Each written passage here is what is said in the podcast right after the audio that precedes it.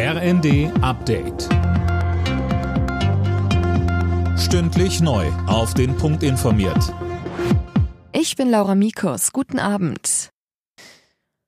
Einmal mehr ein Corona-Flickenteppich in Deutschland. Nachdem die unionsgeführten Länder Bayern und Sachsen-Anhalt in dieser Woche die Maskenpflicht im öffentlichen Nahverkehr abschaffen wollen, gibt es teils Kritik. Für SPD-Bundesgesundheitsminister Lauterbach ist es der falsche Zeitpunkt. Wir haben eine noch ansteckendere Variante zu erwarten. Bei dieser Variante wirken alle uns bekannten Antikörpermedikamente nicht. Wir haben andere Viren, beispielsweise RS-Virus. Wir haben eine sehr schwere Grippewelle, die begonnen hat. Es gab keine Gründe, Gründe jetzt zu sagen, wir können lockern, wir können auf Masken, auf Isolation verzichten. Aus der FDP ist zu hören, dass nun auch die Maskenpflicht im Fernverkehr fallen soll. Behandlungen im Krankenhaus sollen künftig mehr nach medizinischen und weniger nach finanziellen Kriterien erfolgen. Das schlägt eine Expertenkommission vor. Sönke Röhling, bei den Reformplänen liegt ein Fokus auf den sogenannten Fallpauschalen. Ja, bisher war es ja so, dass die Kliniken je nach Diagnose einen bestimmten Betrag für die Behandlung bekommen haben, egal wie aufwendig sie tatsächlich war. Das hat für diverse Fehlanreize gesorgt.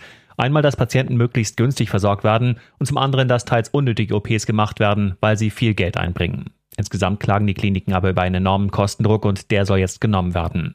Wann das System kommt, ist noch offen. Die Expertenkommission schlägt aber vor, es über einen Zeitraum von fünf Jahren schrittweise einzuführen. Nach der Attacke auf zwei Mädchen in Illerkirchberg ist gegen den Tatverdächtigen jetzt Haftbefehl erlassen worden, wegen Mordes und versuchten Mordes. Er befindet sich in einem Krankenhaus für Häftlinge, weil er sich bei dem Angriff selbst verletzt hat.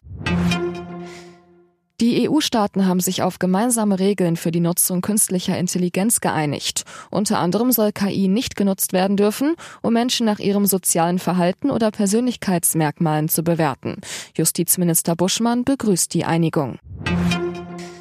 Bei der WM in Katar hat Portugal furios das letzte Viertelfinalticket gelöst. Die Portugiesen holten sich am Abend einen deutlichen 6 zu 1 Sieg gegen die Schweiz. Außerdem hat sich Marokko überraschend im Elfmeterschießen gegen Spanien durchgesetzt.